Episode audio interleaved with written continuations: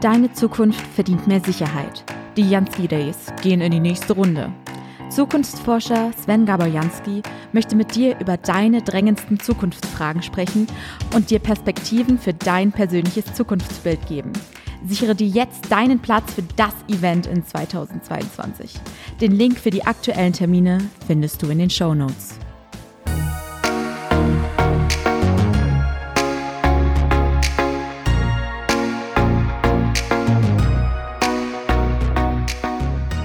Hallo und herzlich willkommen zu deinem Zukunftspodcast, dem Podcast über Zukunft, Innovationen und inspirierende Erfolgsgeschichten. Ich bin Sven Gaborjanski, Zukunftsforscher, Leiter des größten Zukunftsinstituts in Europa und, wenn du willst, dein Zukunftscoach. In diesem Podcast will ich dich unterstützen, deine bestmögliche Zukunft zu erkennen, zu entwickeln und zu erreichen. Denn deine Zukunft beginnt jetzt. Also, los geht's.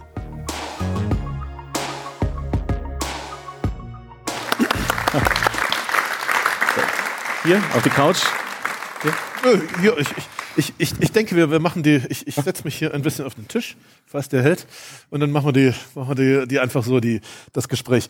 Ähm, ja, Mensch, das waren, das waren zwei, zwei ganz tolle, also zwei ganz tolle Gedankensets, würde, würde ich sagen. Vielen, vielen Dank dafür. Ich, ich versuche mal das eine auf das andere, ähm, auf das andere anzuwenden. Ähm, Frau Höpke, äh, ähm, er hat gesagt, die, die, äh, sozusagen als, als also eine seiner Schlussfolgerungen, ähm, die Welt nicht mehr zu beherrschen, also als, als sozusagen als Management-Denke, als Versuch, die Welt nicht mehr zu beherrschen, sondern sie, sie zu verstehen.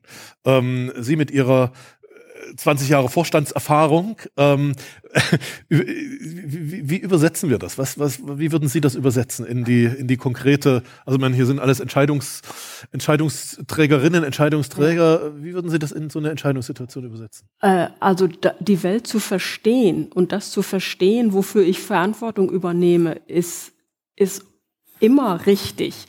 Die Welt beherrschen zu wollen aus Management-Sicht, bin ich mir nicht sicher, ob ich den Ansatz überhaupt jemals geteilt hätte. Äh, und ich weiß auch nicht, ob es im, im Management darum geht. Also nach meinem Verständnis eher nicht.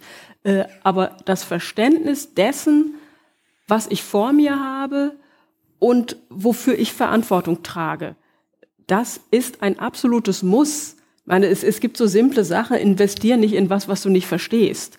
Ja, das ist aus meiner Sicht ein totaler No-Brainer. Und genauso kann ich als Manager, als Leader, als Vorstandsmitglied, als jemand, der, wie gesagt, Verantwortung trägt für mehr als das, was meine eigenen Hände tun.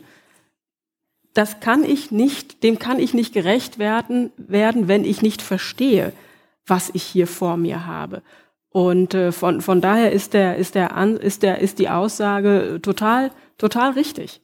Deswegen, das sage ich auch, wir, wir, müssen, wir müssen die Transparenz zum Beispiel herstellen. Das ist genau das, was derzeit teilweise auch geschieht. Dass zum Beispiel im M&A-Bereich, im Logistik, in der Logistik, da wird, da wird Daten- und Systemkompetenz eingekauft, damit man das versteht, was da passiert und was man damit best, im besten Fall tun sollte.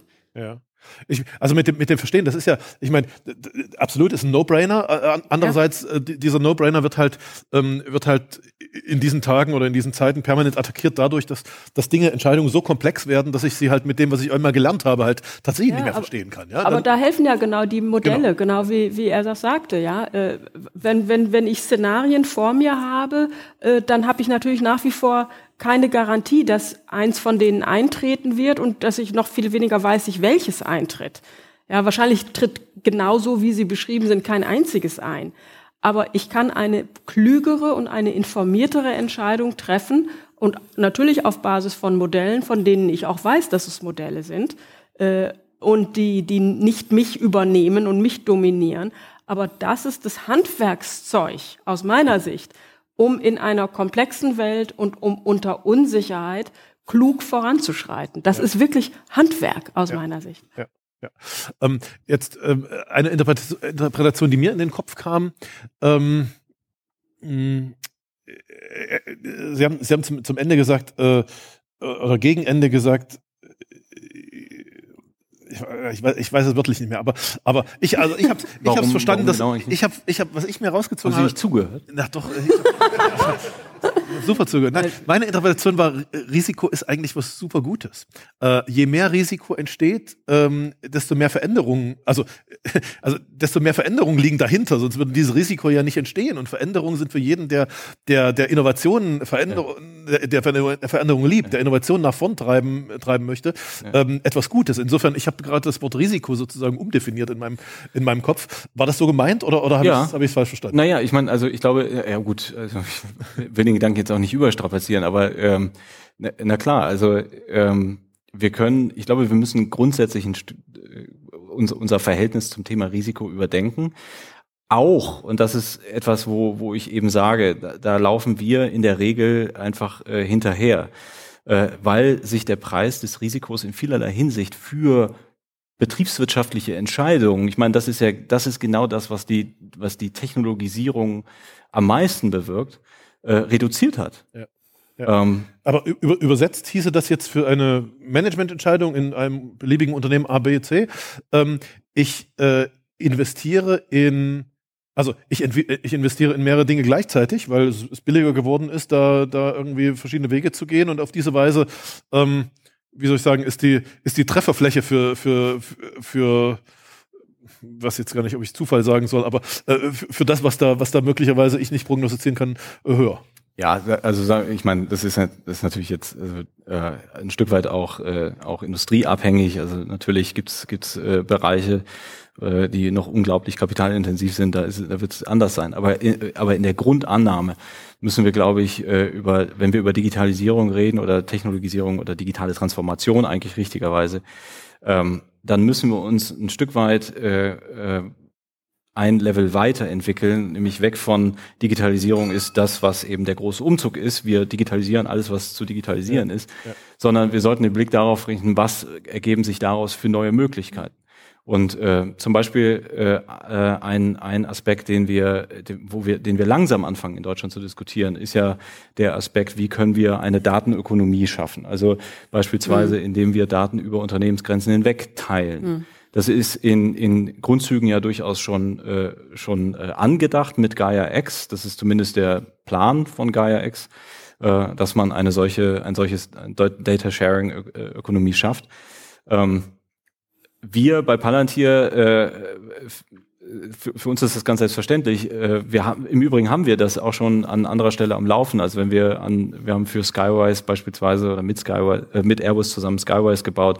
Das ist eine hochfunktionale, schon seit mehreren Jahren in Betrieb befindliche Data Sharing Plattform, wo mehr, wo 150 Airlines drauf sind, Airbus als Flugzeugbauer Supplier drauf sind, die ihre Daten teilen und, und auf der Basis ergeben sich ganz neue Geschäftsmodelle. Mhm. Das ist aber nicht der Normalzustand in Deutschland, weil wir immer noch sehr stark äh, ähm, vom Unternehmen oder Division oder äh, dergleichen her denken. Wir sollten viel mehr im Netzwerk denken. Auch äh, und ich meine, das führt jetzt für heute Abend zu weit, aber wenn man sich anschaut, es gibt äh, äh, Ronald Coase, glaube ich, hieß er, hat äh, für eine ganz fantastische Arbeit den Nobelpreis gewonnen, wo jeder erstmal denken würde, oh, dafür hat er einen Nobelpreis gekriegt. Der hat nämlich eine ganz einfache, Unterne äh, ganz einfache Frage gestellt. Er hat gesagt, warum gibt es eigentlich Unternehmen? Ähm, Habe ich mir vorher auch noch nie drüber Gedanken gemacht. Äh, warum gibt es eigentlich Unternehmen? Und er hat die Frage gestellt, es war schon 1937, hat dann 60 Jahre später den Nobelpreis dafür gekriegt. Äh, der Grund dafür sind Transaktionskosten, nämlich es ist deutlich einfacher, zumindest zu der Zeit war es deutlich einfacher, Funktionen innerhalb eines Unternehmens zu bündeln, als sozusagen alle Funktionen, die ich brauche, um zu skalieren und zu wachsen, auf dem Markt frei einzukaufen, weil zu dem Zeitpunkt einfach die Kommunikations- und Netzwerkfähigkeit nicht vorhanden war. Äh, deshalb waren Transaktionskosten immer der Kleber, der ein Unternehmen, eine Organisation zusammengehalten hat. Heute leben wir aber in einer zunehmenden Netzwerkgesellschaft, wo Kommunikation äh, ähm, äh, keinerlei Grenzkosten mehr hat. Ähm, das bedeutet, dieser Kleber der Transaktionskosten verliert zunehmend den Halt. Äh, und wir als Unternehmen sind aber noch sind diesen Schritt noch nicht weiter mitgegangen. Es ist äh, so einfach geworden, Geschäftsmodelle zu verproben. Das kann fast jeder von zu Hause äh, äh, selber machen. Man kann sich alles einkaufen, äh, weil es so einfach geworden ist. Und das führt natürlich zu einem Innovationstempo, ähm, auch weil die, wie, wie die Kosten eben für, für Rechenleistung, Storage und so weiter so rapide gefallen sind, ähm, dass dass wir aufpassen müssen, ähm, dass äh, ja oder oder sagen wir mal, das sind Phänomene, die wir mit den mit den klassischen Management-Ideologien nicht mehr nicht mehr äh, erklären können. Mhm. Dann aber daraus den Rückschluss zu schließen, dass alles nur noch chaotisch ist, ist natürlich vollkommen Jetzt wollte ich schon Bullshit sagen, darf man das? Dürfen Sie. Alles gut. ja. Also es wäre falsch. Es wäre nicht konstruktiv. Und, und ja, um nochmal auf den Punkt zurückzukommen, ich glaube, äh, wir sollten aufhören, Risiko ähm, durchweg nur als etwas Negatives äh, zu Stimmt. beurteilen, weil natürlich auch viele Möglichkeiten darin liegen. Ja, ja, ja. ja. Ähm, nun, nun gibt's also ich, das, was Sie sagen, erinnert mich, äh, erinnert mich sehr. Wir, wir haben in unseren Studien, wir Zukunftsforscher haben in, in, in unseren Studien so eine, ähm, so eine, also wir nennen das, wir nennen das Kundensegment Pyramide, das, was nicht mehr eine Pyramide ist, sondern so eine, so eine Sanduhr im Wesentlichen. Und da ist der, der untere Bereich, der, der, der Massenbereich, äh, funktioniert im Prinzip genau nach dieser, ja, also da, da gibt's keine, da gibt's keine Marke mehr, da gibt's keinen, keinen, diesen Kleber, von dem Sie gerade sprachen, ja. gibt's eigentlich nicht mehr. Ähm, ja. Und in diesem oberen Bereich gibt's ihn aber noch. Ähm, äh, der, der ist dann Marke oder Identität, wenn es um den Kunden ja. geht und, und, und, und so weiter und so fort. Vielleicht haben wir tatsächlich ähm, äh, oder viele Unternehmen, ich nehme mich da gar nicht aus, äh, ähm, nicht mitbekommen, wie groß dieser untere Bereich inzwischen ist. Ja? Wir denken immer noch, dieser Kleber ist was, ja, ist was wert, oder? Man muss sich ja nur Apple angucken. Was hat Apple alles outgesourced? Apple designed. Ja, ja, ja, ja. Und macht nichts anderes sozusagen, ja ja, ja, richtig, richtig. Ähm, wie, nehmen, wie nehmen wir das jetzt mit in, in unsere ganz persönliche Welt als, in, als Entscheiderin und als, als, äh, als Entscheider? Ähm, äh, das war jetzt zwei, da waren, da waren, waren wahnsinnig tolle Gedanken drin, zwei, zwei, zwei Vorträge mit wahnsinnig vielen Gedanken. Wie, wie breche ich das runter? Vielleicht kann ich diese Frage Ihnen beiden nochmal stellen. Wie breche ich das runter auf mein, auf mein persönliches Entscheiderleben nächste, nächste Woche, nächsten, nächsten Montag. Äh, wenn ich das jetzt hier ernst nehme, also ich weiß, dass es eine schwierige Frage ist, deshalb, deshalb beantworte nicht ich Sie, sondern frage Sie. Ich, ich würde äh, Ihnen den, ich würde, genau, ich würde, Ihnen, ich würde Ihnen den, Vortritt lassen. den Vortritt lassen. Genau. Und ich sage dann einfach, wollte ich auch sagen. Fragen wir einfach die, die Crowd-Intelligenz hier, sozusagen. Äh. It boils down aus meiner Sicht gesunder Menschenverstand. Leute, lasst bei, lasst bei all dem nicht den gesunden Menschenverstand auf der Strecke. Der gesunde. Ja. Und da, der gesunde und, und den kann ich immer wieder runterbrechen, wie Sie vorhin schon ansprachen. Wenn ich was mir, wenn ich, wenn ich eine, wenn ich eine Gelegenheit sehe, was ich entwickeln könnte, dann macht das mit gesundem Menschenverstand nur dann Sinn, das weiter zu verfolgen, wenn es nachher besser ist als vorher. Es nur zu verfolgen, weil es geht, reicht nicht. Es muss nachher besser sein als vorher. Das meine ich mit gesundem Menschenverstand. Ja. Und ich darf nicht darauf wetten, dass das schon gut gehen wird. Ich muss ich muss seriöse, verantwortungsbewusste Entscheidungen treffen. Insbesondere deswegen äh, hadere ich ein bisschen damit, wenn man sagt, das Ausprobieren kostet praktisch nichts. Ja, wenn ich irgendwas mir ausgedacht habe, was kein Mensch braucht, äh, dann, dann kostet das nichts, wenn ich dann nachher es wieder einstelle. Aber sobald ich irgendwas anbiete, was jemand braucht, wo sich jemand drauf verlässt, wo es nachher besser ist als vorher, da tut's ihm weh. Wenn ich sage, sorry, hat nicht geklappt, stelle ich wieder ein. Und das alles aus meiner Sicht, da brauche ich auch keine Modelle für. Das ist gesunder Menschenverstand. Es muss vorher besser sein als, als nach. Es muss nachher besser sein als vorher. Äh, ich darf nicht einfach nur würfeln und hoffen, dass es klappt, sondern ich muss eine Vorstellung haben, dass das klappen kann, was ich hier mache. Aber äh, wie, ich, wie ich sage, at the end of the day, lass den gesunden Menschenverstand nicht auf der, auf der Strecke. Ja, ich, also ähm, ich würde schon sagen, dass wir, wenn wir, also wenn ich einen anderen Gedanken mit da reinbringe, der mehr oder weniger hinter all dem steht, dann ist es, wir reden wahnsinnig häufig bei dem Thema Digitalisierung über, über Daten. Wir haben heute auch, also ich habe schon mehrfach gehört, ich bin Datentechnologie und dergleichen. Ich glaube, ein Punkt, den, den, den ich versucht habe äh, rüberzubringen, ist der, dass ähm, dass es, äh, es ist die Technologie schon lange da. Das, was Technologie kann, das ist weit jenseits dessen, was wir augenblicklich nutzen. Das Bottleneck ist nicht die Technologie, das Bottleneck sind wir. Hm. Und ich glaube, wir haben verlernt in der Industriegesellschaft, wenn man das jetzt mal so plakativ sagen darf, äh, auf äh, sehr stark nach Norm zu denken.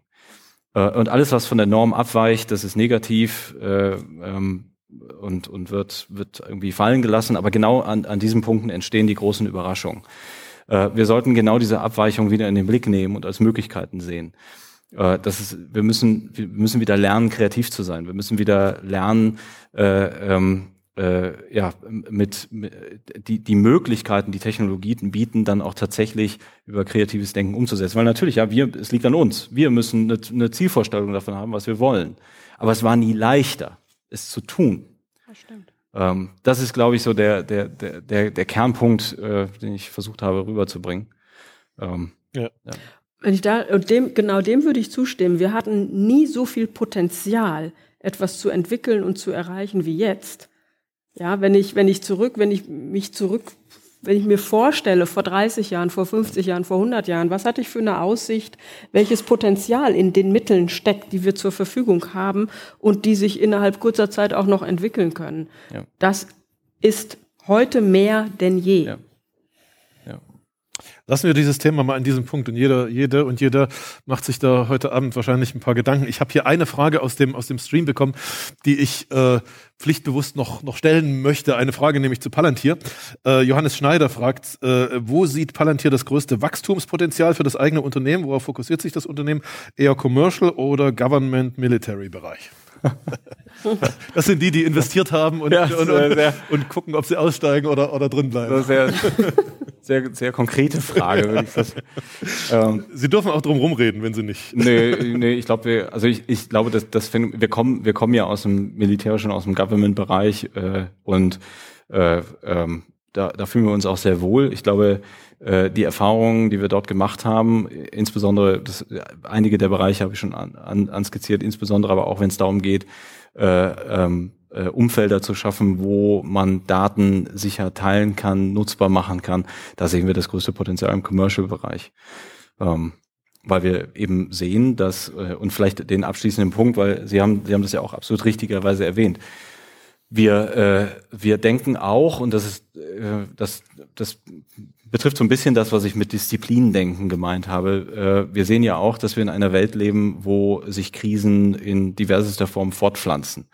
Äh, wo, wo wir einen erweiterten Sicherheitsbegriff brauchen, weil ähm, eine Krise, die irgendwo ihren Ursprung nimmt, dann plötzlich in eine Energiekrise umschlägt, in eine Supply Chain Krise und so weiter und so fort äh, dass es also unserer Ansicht nach überhaupt nicht mehr äh, sinnvoll ist, äh, äh, Krisen isoliert zu betrachten.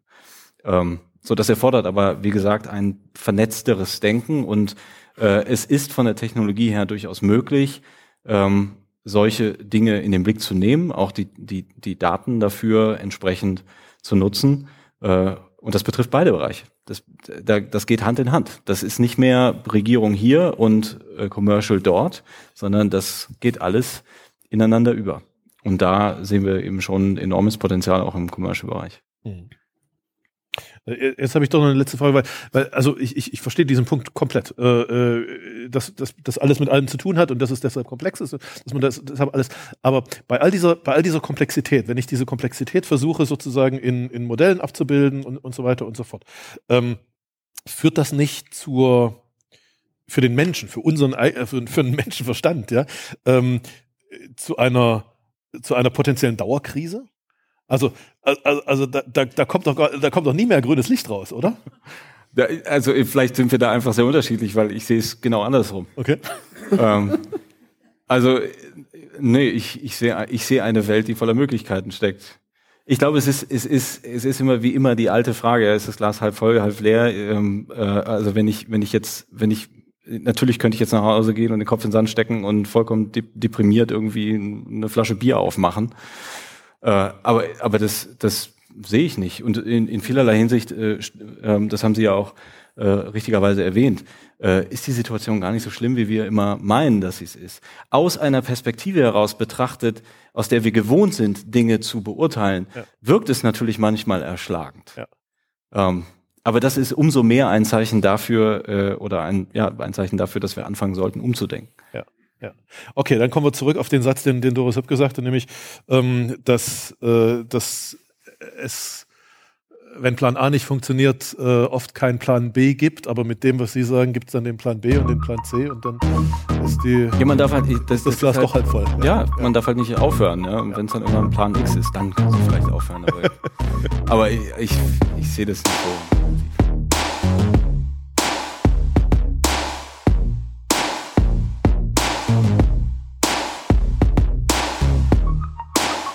Danke dir fürs Zuhören im Podcast Zukunft entdecken, entwickeln, erreichen.